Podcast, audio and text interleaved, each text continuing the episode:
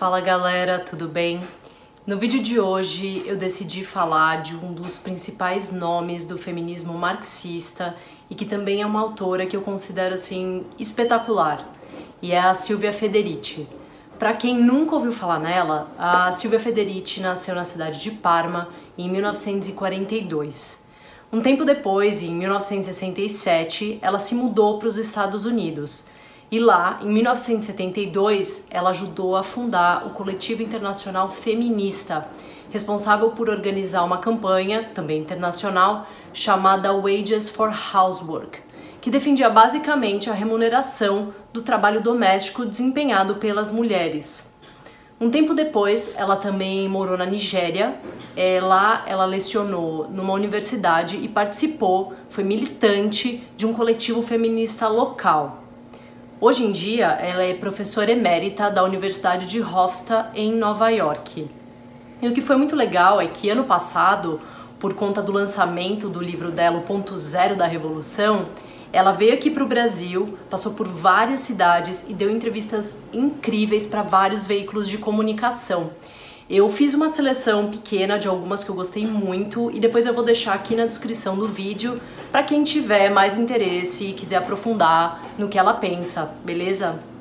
O primeiro livro que eu quero comentar aqui é o primeiro livro exatamente que a Silvia Federici lançou lá em 2004, chamado Caliban e a Bruxa. Nele, ela vai contar pra gente qual era a conjuntura histórica que levou a essa caça às bruxas, e logo no início a gente fica sabendo que a Europa passava por uma grave crise demográfica e econômica. Isso porque o continente tinha sido afetado pela peste negra, que acabou dizimando um terço da população europeia e com isso acabou levando boa parte da mão de obra que eles tinham. Como resposta a esse problema, o Estado vai começar a implementar várias políticas públicas que geraram muito descontentamento.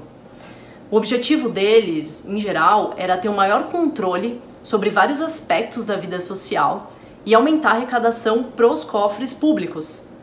Só que uma das medidas que gerou maior descontentamento foi exatamente a privatização das terras, que afetou diretamente os camponeses, mas principalmente as mulheres, porque era daquelas terras comunais que elas tiravam a subsistência delas. Não é à toa que muitas das revoltas que depois vão eclodir pela Europa vão ser lideradas por elas, o grupo mais atingido por essa ordem econômica que já despontava lá no horizonte e que hoje a gente conhece como capitalismo. Esses levantes, somados aos conhecimentos que muitas detinham sobre ervas, plantas e minerais para o controle da função reprodutiva, formou o caldo certo para a demonização e perseguição dessas mulheres que no final do dia representavam uma grande ameaça às estruturas de poder e à reprodução da força de trabalho. Para contornar esse problema, o Estado logo iniciou uma verdadeira guerra sobre o controle que essas mulheres tinham sobre os seus corpos e, de quebra, mostrou para elas qual era o lugar de mulher na sociedade, ou seja, dentro de casa. Já o método usado para aquelas que não queriam se adequar a essa nova ordem, a gente hoje conhece bem, várias mulheres, milhares de mulheres, acabaram sendo enviadas à fogueira. É exatamente do controle estatal sobre os corpos das mulheres, tanto lá atrás como hoje em dia, que a Silvia Federici vai partir e vai compor a sua nova obra, que foi lançada aqui no Brasil ano passado, O Ponto Zero da Revolução. É, um dos temas centrais desse livro é exatamente o trabalho de reprodução social e a sua centralidade para o funcionamento do capitalismo, e aqui, quando ela fala de trabalho de reprodução social, ela vai muito além de limpar a casa, cozinhar, passar e qualquer outra coisa. Segundo a própria Silvia Federici, aqui eu vou pegar a minha colinha, o trabalho doméstico é muito mais que limpar a casa. É servir aos assalariados física, emocional e sexualmente, preparando-os para o trabalho dia após dia. É cuidar das nossas crianças, os trabalhadores do futuro, amparando-as desde o nascimento e ao longo da sua vida escolar, garantindo que o seu desempenho esteja de acordo com o que é esperado pelo capitalismo. Isso significa que por trás de toda fábrica, de toda escola, de todo escritório, de toda mina, há o trabalho oculto de milhões de mulheres que consomem sua vida e sua força em prol da produção da força de trabalho que move essas fábricas, escolas, escritórios e Minas. Gente, a forma que o capitalismo vai conseguir esse trabalho gratuito começa exatamente com a perseguição e silenciamento de muitas mulheres. E aqui eu estou me referindo lá a caças bruxas, tá? É, e o que ele vai fazer depois é institucionalizar um novo modelo de feminilidade, baseado na submissão, na obediência e na docilidade.